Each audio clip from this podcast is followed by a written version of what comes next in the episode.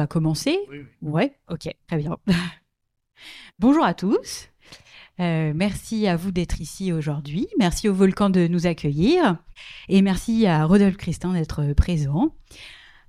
Alors, pour contextualiser un petit peu, donc cette rencontre débat est organisée dans le cadre d'une exposition Faut-il voyager pour être heureux qui est présentée actuellement et jusqu'au 17 septembre la salle Gilbert Gaillard, donc une salle municipale de la ville de Clermont-Ferrand.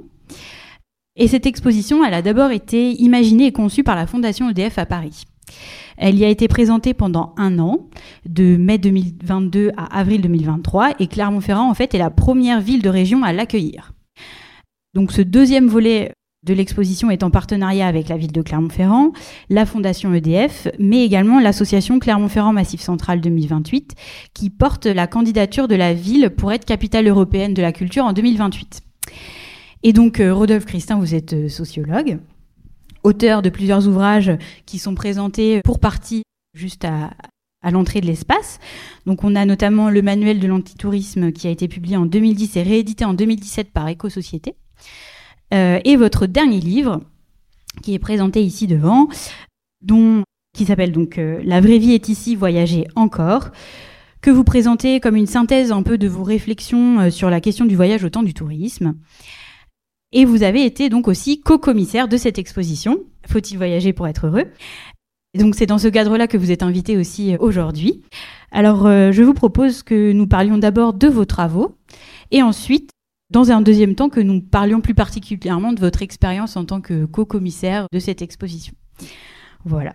Donc euh, bah, peut-être une première question, déjà de vous présenter à votre manière et puis nous, nous dire aussi peut-être pourquoi vous avez choisi cet objet d'étude, le tourisme. Voilà.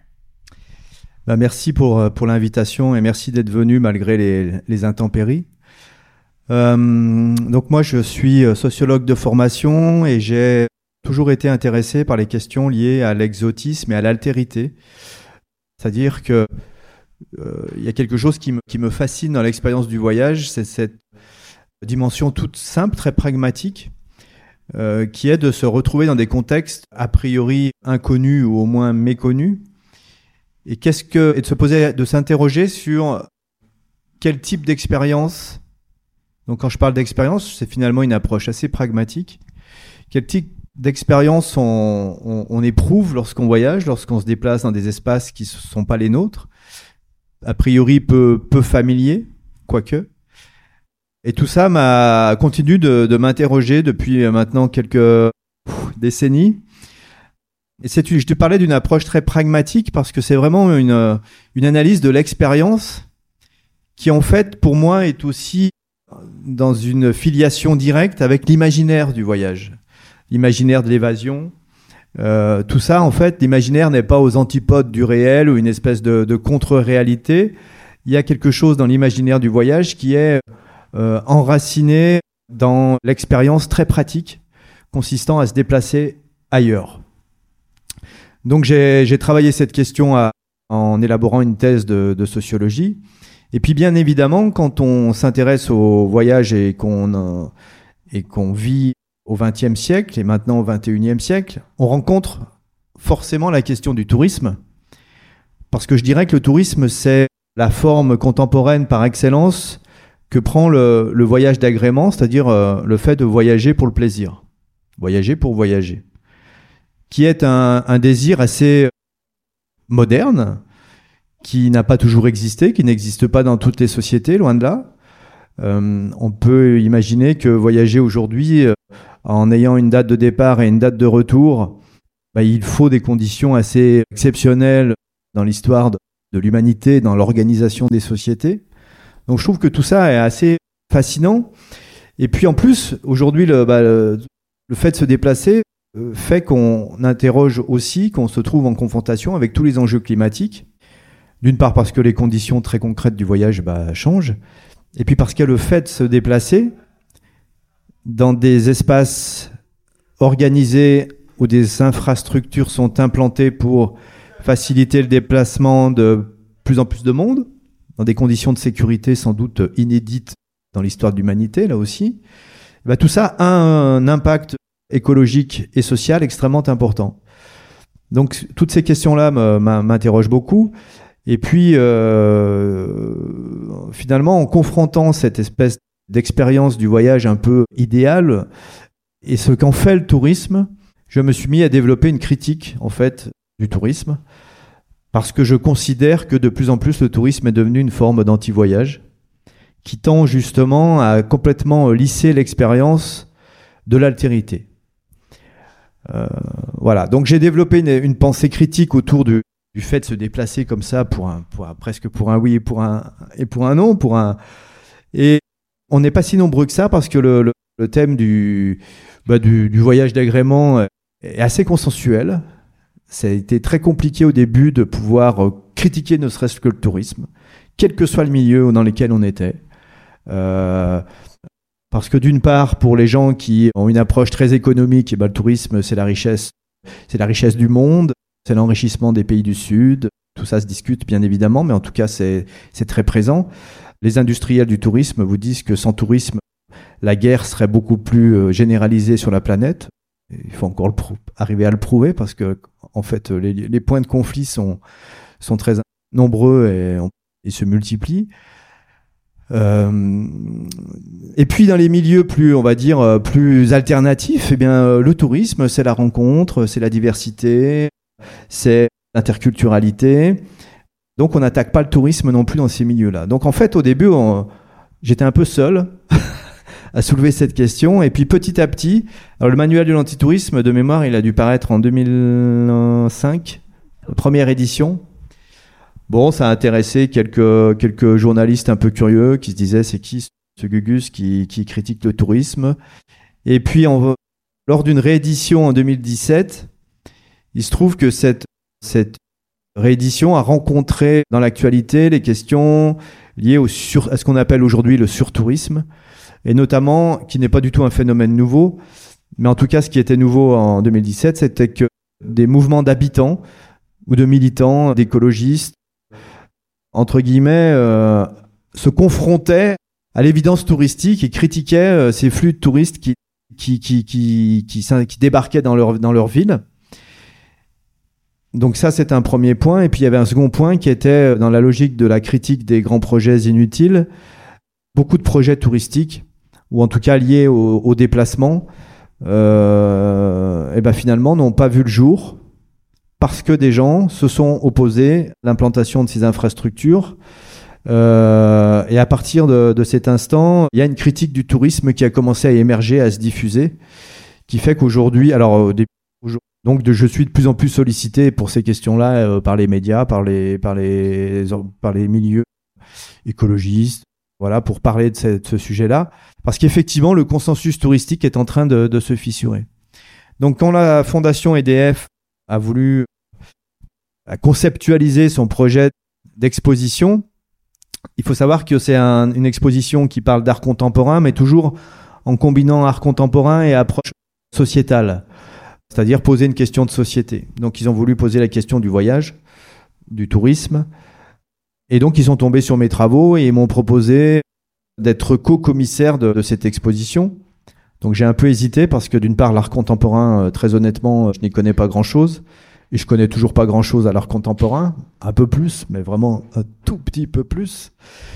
Euh, par contre, la, la, enfin, l'aventure de se coltiner à ce milieu-là et finalement de toucher d'autres, d'un autre public par ce biais-là m'a intéressé et donc euh, bah, j'ai, finalement accepté. Donc c'était une exposition qui était en fait copilotée aussi par le MACVAL, le musée d'art contemporain du Val-de-Marne, euh, la fondation EDF. Et puis, donc on m'a sollicité pour, entre guillemets, élaborer le, le récit de cette exposition, c'est-à-dire les thématiques que cette exposition devait, devait aborder. Alors, je peux encore continuer en ajoutant ben... des choses, mais je suis en train de tout, peut-être de tout dire. Vous avez anticipé pas mal de questions et c'est pas grave, c'est très bien. Non, simplement aussi, on sortait du Covid. Oui. Vous, donc, euh, de cet épisode que personne n'avait prévu, inédit, en tout cas pour ces dernières années, qui est cette espèce de, d'enfermement, pas toujours volontaire, euh, et donc de cette impossibilité de sortir de chez soi euh, et de franchir la limite de son territoire de proximité, et évidemment de remettre en cause la mobilité internationale. Et quelle est l'industrie promise jusque-là à des taux de croissance échevelés qui a pris de plein fouet ce confinement-là? C'est l'industrie touristique qui, presque en quelques heures, euh, a vu son activité complètement cesser. Et justement, bah, j'avais une question par rapport à ça. Est-ce que euh, vous avez, j'imagine que vous avez dû observer ça euh, avec grande attention. Et est-ce que justement, ça, enfin, il y a eu des, impacts forcément sur cette industrie-là, mais est-ce qu'en fait aujourd'hui, c'est des impacts qui durent ou ça, ça y est, ils sont déjà passés à autre chose et il n'y a plus de alors, il y a eu beaucoup de déclarations d'intention pour transformer le monde du tourisme. parce que bien évidemment, euh, bah, euh, le, fait de se déplacer, notamment en avion, euh, on sait que l'avion n'est pas du tout vertueux en termes d'émissions de, gaz à effet de serre. Les navires non plus, les voitures pas terribles, toutes les infrastructures de création d'autoroutes, de, création d'aéroports qui permettent à des quantités toujours de plus en plus nombreuses de gens de se déplacer très rapidement d'un bout à l'autre de la planète ont un impact important sur, le, sur les écosystèmes. Donc il y a eu une espèce de, beaucoup de déclarations d'intention, y compris d'acteurs de l'industrie touristique qui ont dit il faut, il faut qu'on prenne la, mesure de ce qui se passe et on va plus pouvoir repartir comme avant. Alors en réalité, euh, tout est reparti comme avant, voire même pire, qu'avant. Ah voilà. Donc le Covid, la leçon du Covid n'a, bah, le Covid n'est pas une leçon quoi. c'est voilà, ça a été une frustration euh, collective. Euh, alors évidemment, par contre, la question de, se déplacer vertueux est, de plus en plus posée, mais mais elle est beaucoup plus globale, c'est-à-dire que ça, ça, ça, concerne pas seulement le tourisme, ça concerne les transports et tout. Donc voilà. Donc ce qu'on assiste, on assiste aussi à une, espèce de, de réaction des, des entrepreneurs de tourisme à, vanter aussi des, un tourisme responsable et tout ça. Je poursuis là-dessus. Oui, bah je, oui, c'était un peu l'objet de la question. Après, il y avait euh, le tourisme responsable. Aussi, euh, ça, je trouvais ça intéressant dans votre livre. Vous parlez souvent de la nature, hmm. un peu comme, enfin, disons que comme vous parlez du fait qu'il y a la recherche d'un ailleurs, d'une altérité, en tant que citadin, bien souvent, ça se matérialise par la nature, une espèce de nature un peu euh, fantasmée en fait. Et justement, vous vous expliquez que la nature qu'on croit être, en fait, n'est pas vraiment celle qu'on s'imagine et qu'on croit euh, confronter en fait quand, mm. quand, on va dans cette nature. Et je trouvais que ça rejoignait un peu aussi cette idée de bah, justement de nature responsable parce que la nature on veut la enfin de tourisme responsable parce que la nature on veut la protéger par des aménagements tout ce genre de choses que, que vous évoquez et justement enfin ça m'a fait penser aussi à l'article que vous avez publié dans Libération cet été, où justement vous parliez de ces aménagements pour sauver un peu les espaces, mais finalement, euh, enfin voilà, je voulais vous faire réagir sur cette question, cette question-là. En fait, tout le problème euh, dans le tourisme, mais pas seulement, hein, parce que c'est aussi le problème des, de la question des transports, de l'énergie, c'est comment passer d'une logique d'addition à une logique de substitution. C'est-à-dire qu'en réalité, on observe que les différents types d'énergie s'ajoutent les uns aux autres et ne se remplacent pas les uns les autres. C'est-à-dire que tout à l'heure, on parlait par exemple que de plus en plus de gens voyagent à vélo. Mais en fait, le fait que les gens se voyagent de plus en plus à vélo, ça ne veut pas dire que les voyages en avion décroissent. En fait, tout augmente dans tous les domaines. Euh, pareil, euh, la logique dans les transports ordinaires, de la vie ordinaire, de la vie quotidienne, on sait que de plus en plus de gens bah, essayent de prendre des transports en commun. Mais ça n'empêche pas le, fait que l'avion euh, eh ben, est, toujours de plus en plus utilisé. Aujourd'hui, il faut savoir que les carnets de commandes des avionneurs n'ont jamais été aussi remplis. Pareil pour les bateaux de croisière. Euh, donc ce gigantisme-là est toujours d'actualité. Ensuite, effectivement,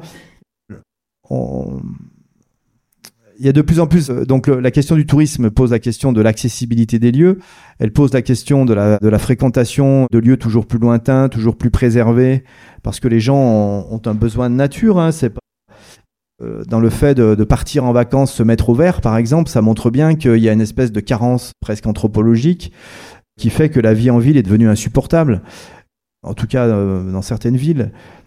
Et on l'a vu d'ailleurs avec l'épisode du Covid, ceux qui ont pu le, les urbains qui ont pu le faire se sont enfuis, quoi.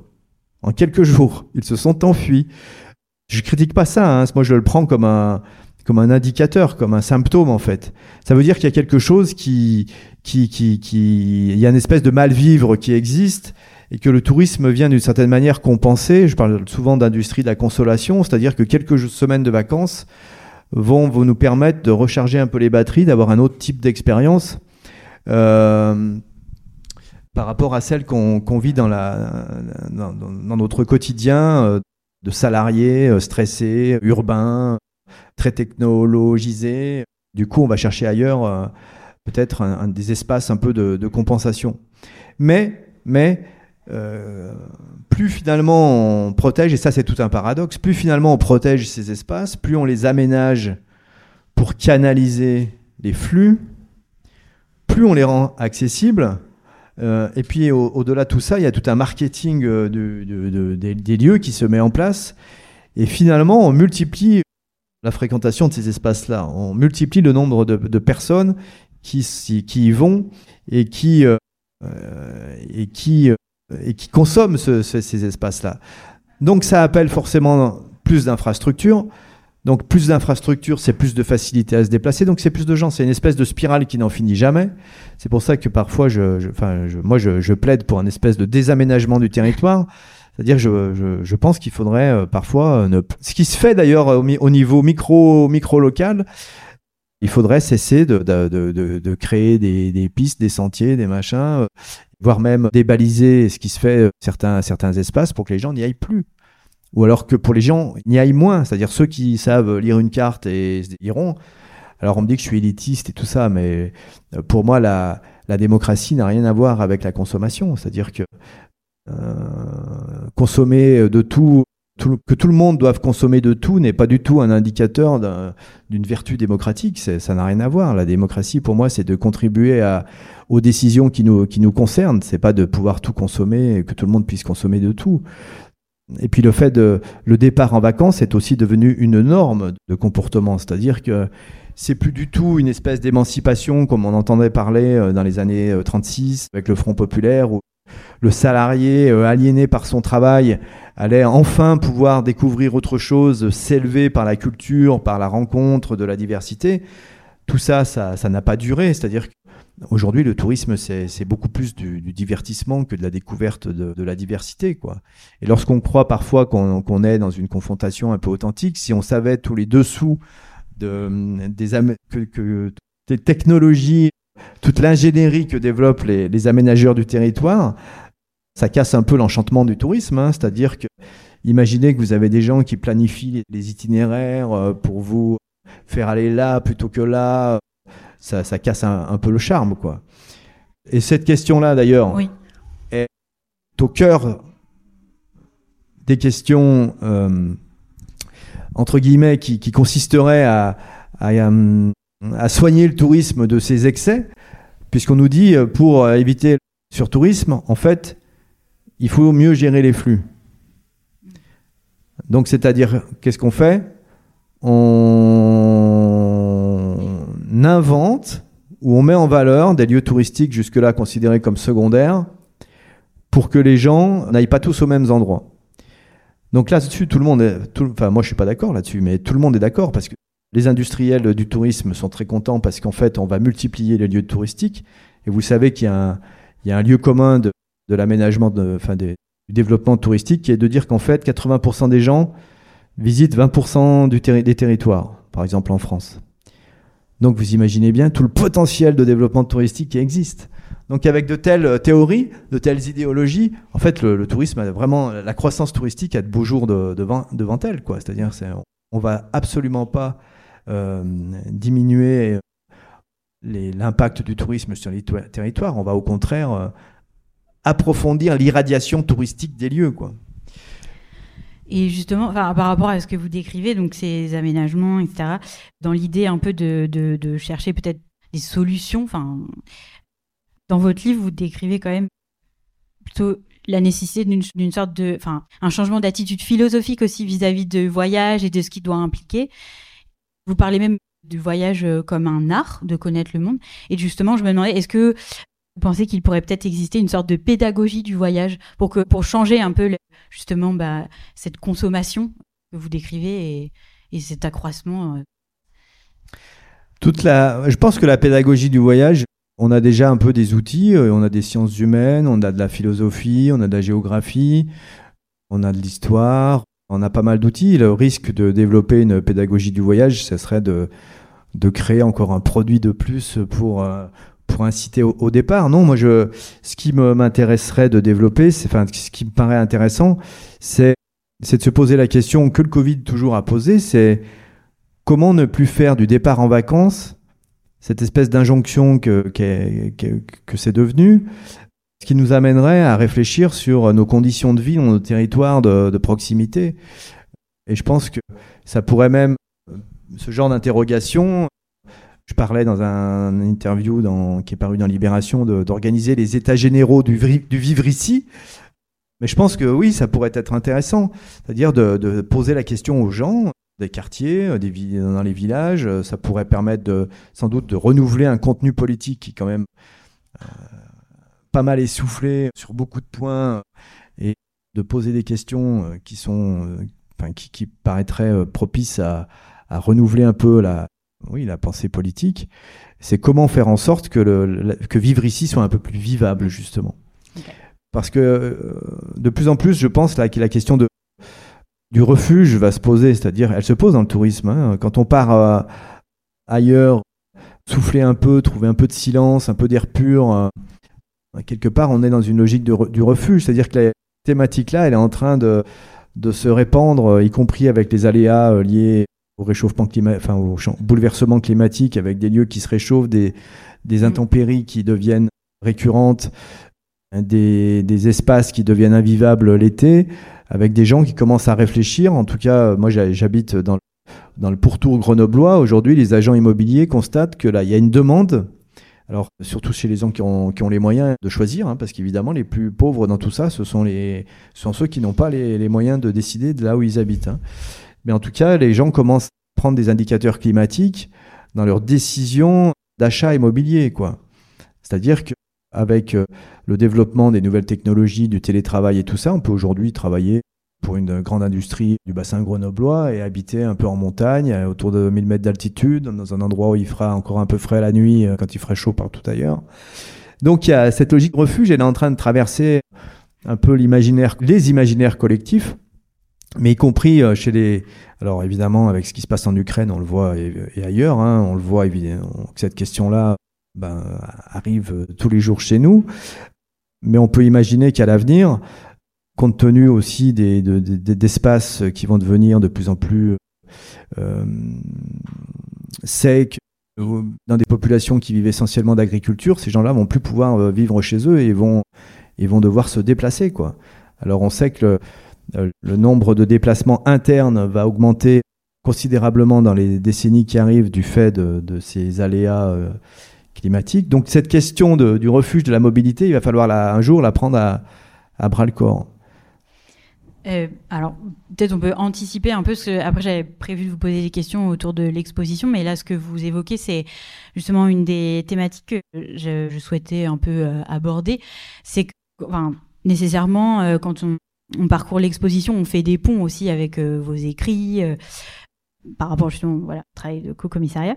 Et, j'avais un peu identifié on va dire deux thématiques que vous évoquez dans votre livre qu'on peut deviner à, certains moments. Et ces deux thématiques c'était d'une part les inégalités migratoires qui prennent une place assez importante dans l'exposition.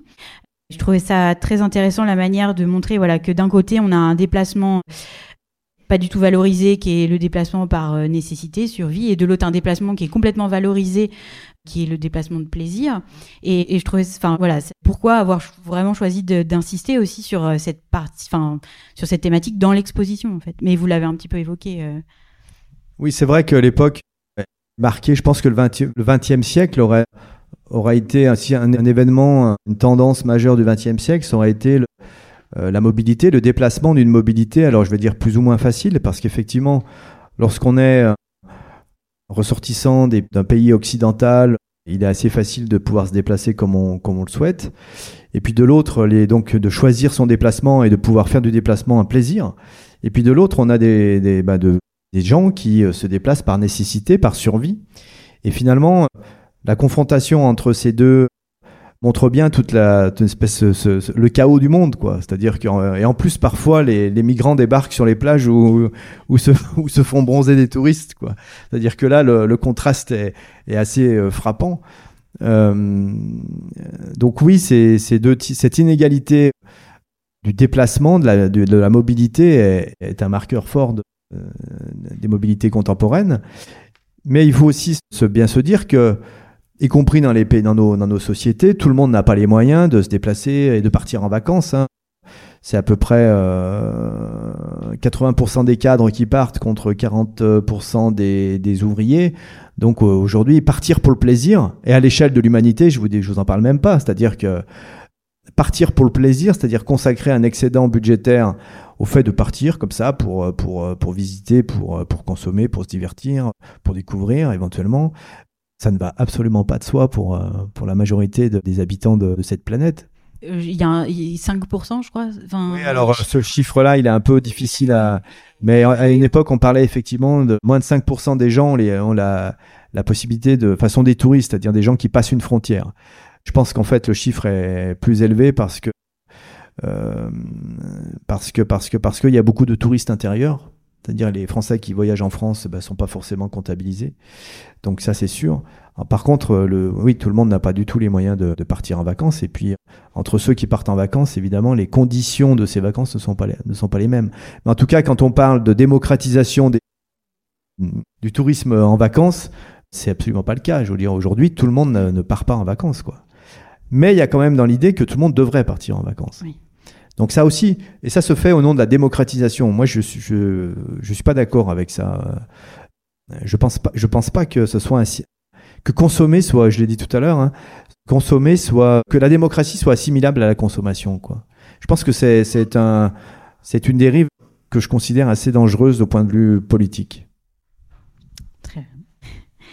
Bah, peut-être rebasculer un peu sur euh, le côté exposition. Alors, vous avez un petit peu parlé déjà de votre expérience de, commissaire, mais est-ce que vous pouvez revenir peut-être un peu plus en détail, expliquer en fait ce que ça implique de faire le commissariat d'une exposition, expliquer peut-être cette activité.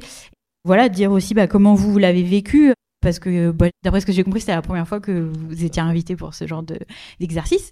Donc peut-être, euh, oui, nous, nous expliquer un petit peu euh, cette expérience.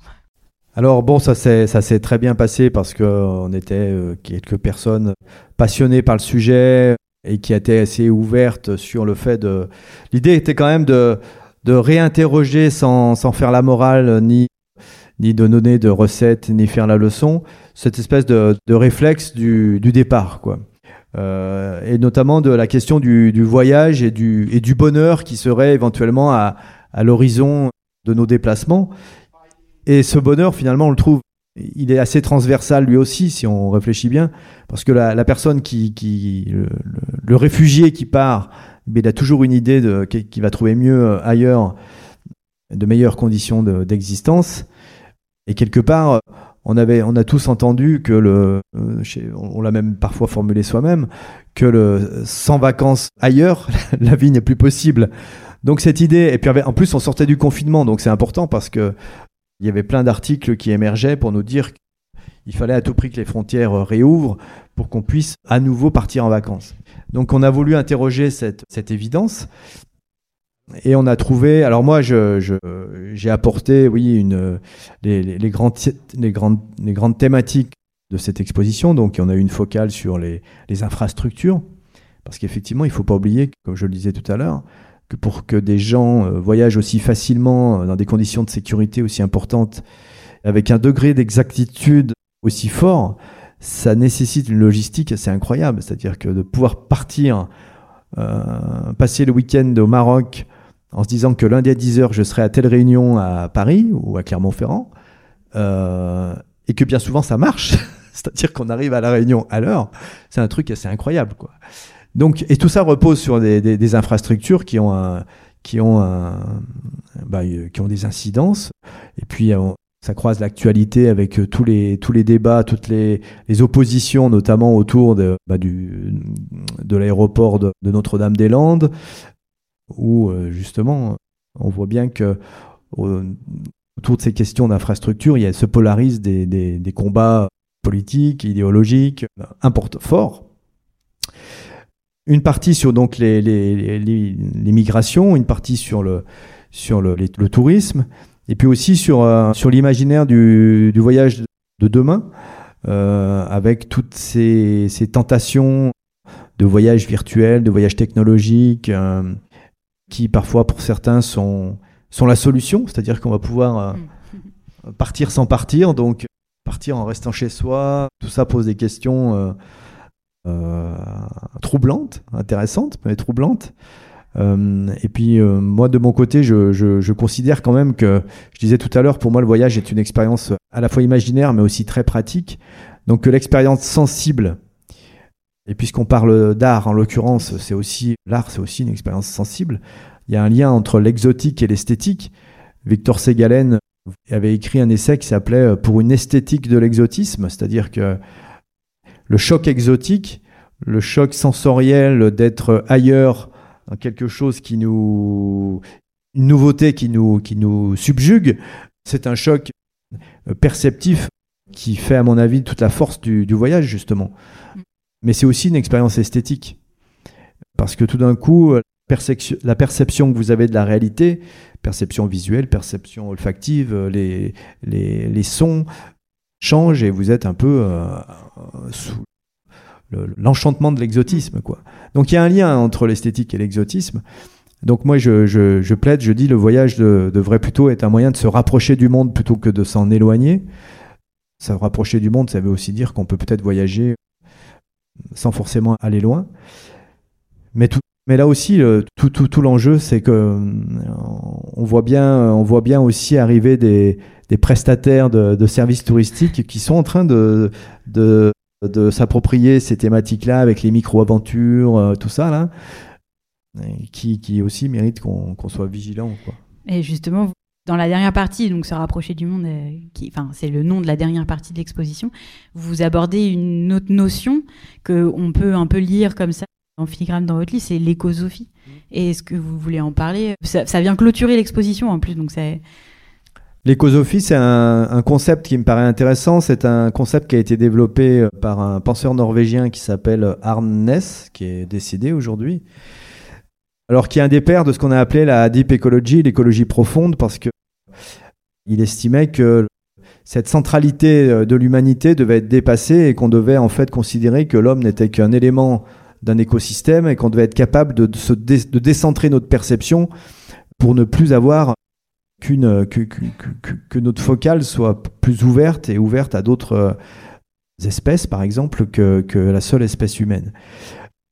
Et donc cette écosophie, euh, moi je l'associe au voyage parce que je, je, pense que dans le, le, le cœur du désir de, de, voyage contemporain, il y a notamment ce, cette recherche dont on parlait tout à l'heure de, de rapport un peu euh, privilégié avec, euh, avec la, nature, ce qu'on va appeler la nature par communauté de langage, même si c'est un terme plus ou moins, enfin pas très, pas très satisfaisant, hein, parce que la nature, ça nous parle à nous, parce qu'on a d'un côté la nature, d'un côté la culture, c'est-à-dire qu'on a l'impression que le monde humain est, est à côté du monde bah, des non-humains, alors qu'en en réalité le, vivant est un écosystème où tout s'entremêle et que l'équilibre est de parvenir à ce que chacun puisse euh, exister euh, sans forcément empiéter sur le, sur le territoire et, l'existence des autres. Alors ça, c'est facile à dire, c'est pas si facile à faire.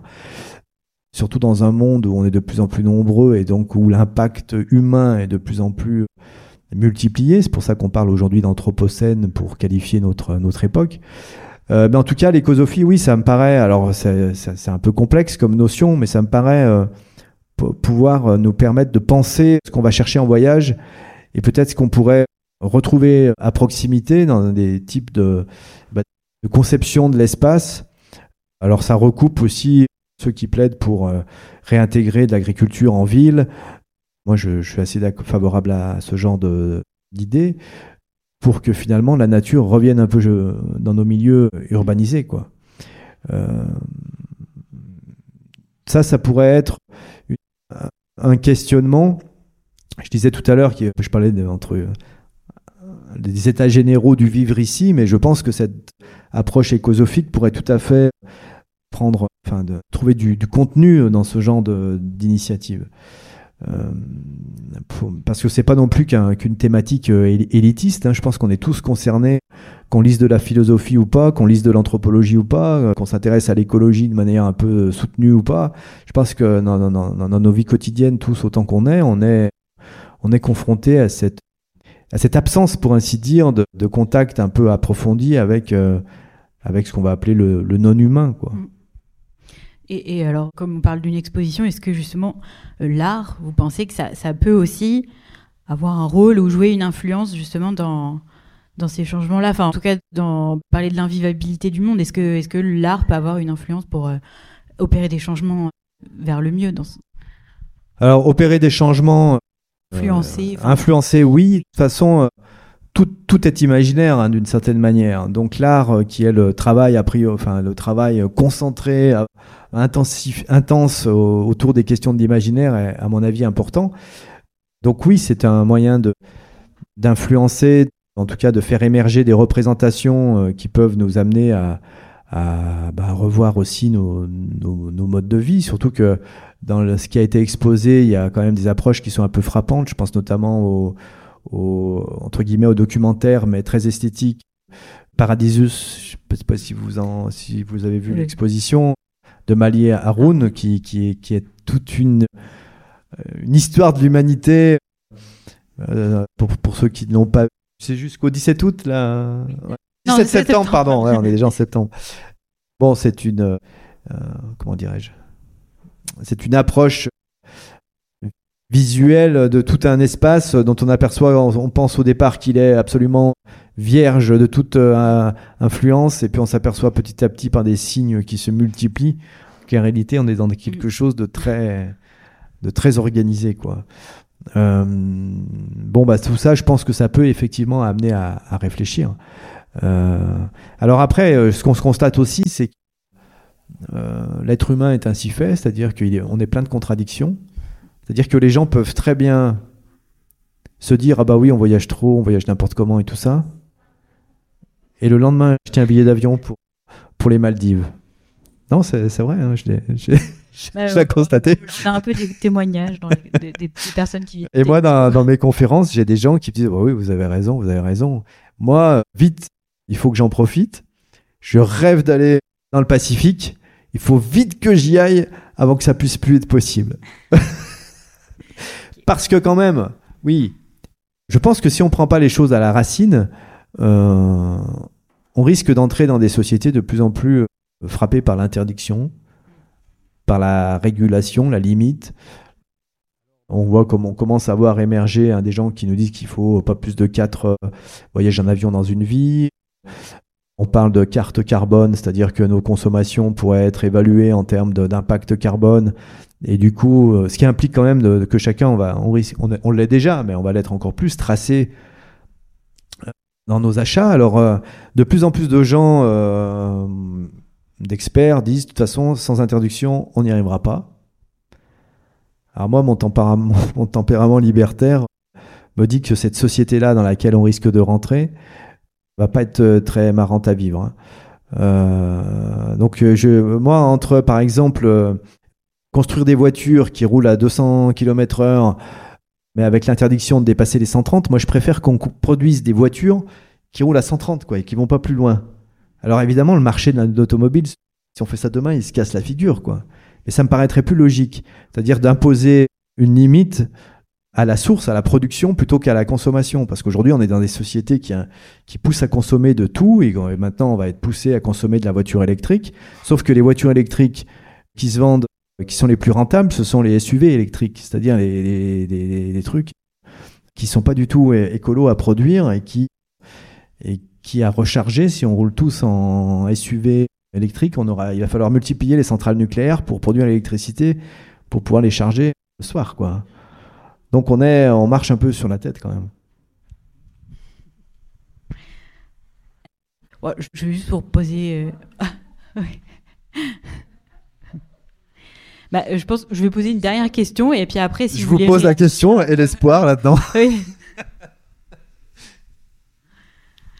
Une dernière question. Vous avez un peu parlé d'œuvres d'art. Alors, euh, moi, je je suis un peu curieuse. J'avais envie de savoir euh, si vous aviez euh, bah, des œuvres préférées dans l'exposition, si vous avez choisi aussi des œuvres, parce que, enfin, du coup, on a compris que vous avez écrit les textes qui organisent en fait l'exposition.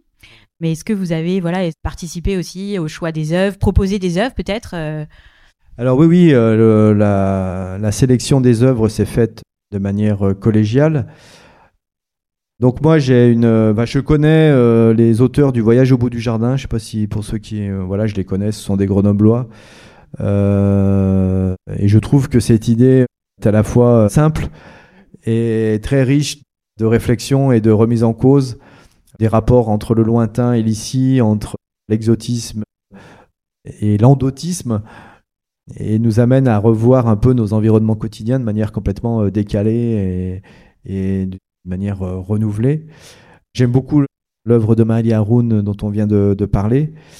Hum, Et puis il y a d'autres œuvres qui, qui, bon, qui, qui me parlent un peu moins, mais bon, ça a été un, un arbitrage collégial. On a tous fait euh, des concessions. Moi, certains de mes textes étaient un peu trop radicaux parfois. Les gens me disaient ouais, mais t'exagères. Non, ça a été une expérience intéressante de dialogue euh, entre des gens qui venaient un peu d'horizons différents. Donc ça a été un voyage d'une certaine manière. Oui. Voilà. Merci.